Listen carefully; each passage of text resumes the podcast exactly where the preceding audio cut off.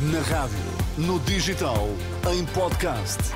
Música para sentir, informação para decidir.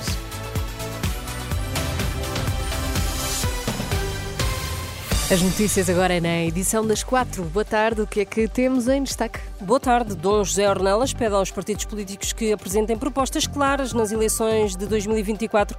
Assim se evita que os eleitores votem com raiva. Luís Montenegro garante que não aceitou nenhum benefício fiscal indevido. Muito boa tarde. O presidente da Conferência Episcopal Portuguesa garante que há empenho da Igreja para evitar novos casos de abusos sexuais. Na mensagem de Ano Novo, Dom José Ornelas assume o compromisso de contribuir para a reparação das vítimas, referindo o trabalho das comissões diocesanas nesse sentido. Na Igreja em Portugal, 2023 foi o ano em que trouxemos nova luz à realidade dos abusos de menores no seio da Igreja Católica no nosso país.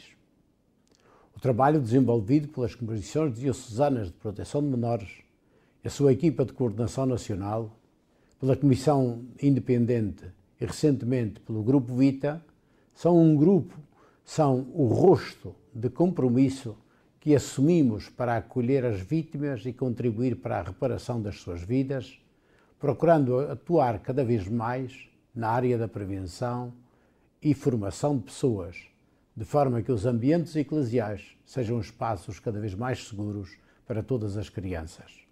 Na mensagem de Ano Novo, o presidente da Conferência Episcopal apelou ainda à participação no ciclo eleitoral de 2024, pedindo aos partidos políticos que apresentem propostas claras.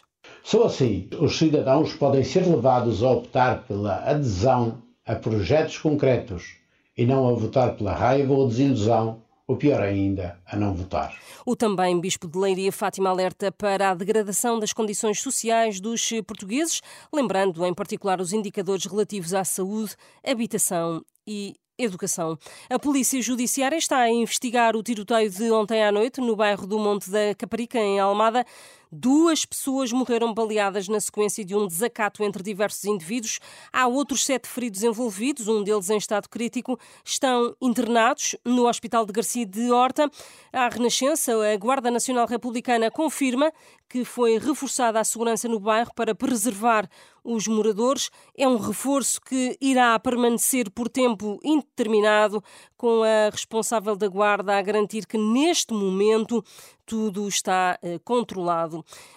Luís Montenegro garante que não aceitou nenhum benefício fiscal devido a indevido pela reabilitação da sua casa de Espinho. O líder do PSD garantiu esta tarde aos jornalistas que as denúncias anónimas de que foi alvo se tratam de deturpações e de calúnias. Aos jornalistas, Montenegro garantiu ainda que não se sente minimamente condicionado pela abertura do inquérito por parte da Procuradoria-Geral da República.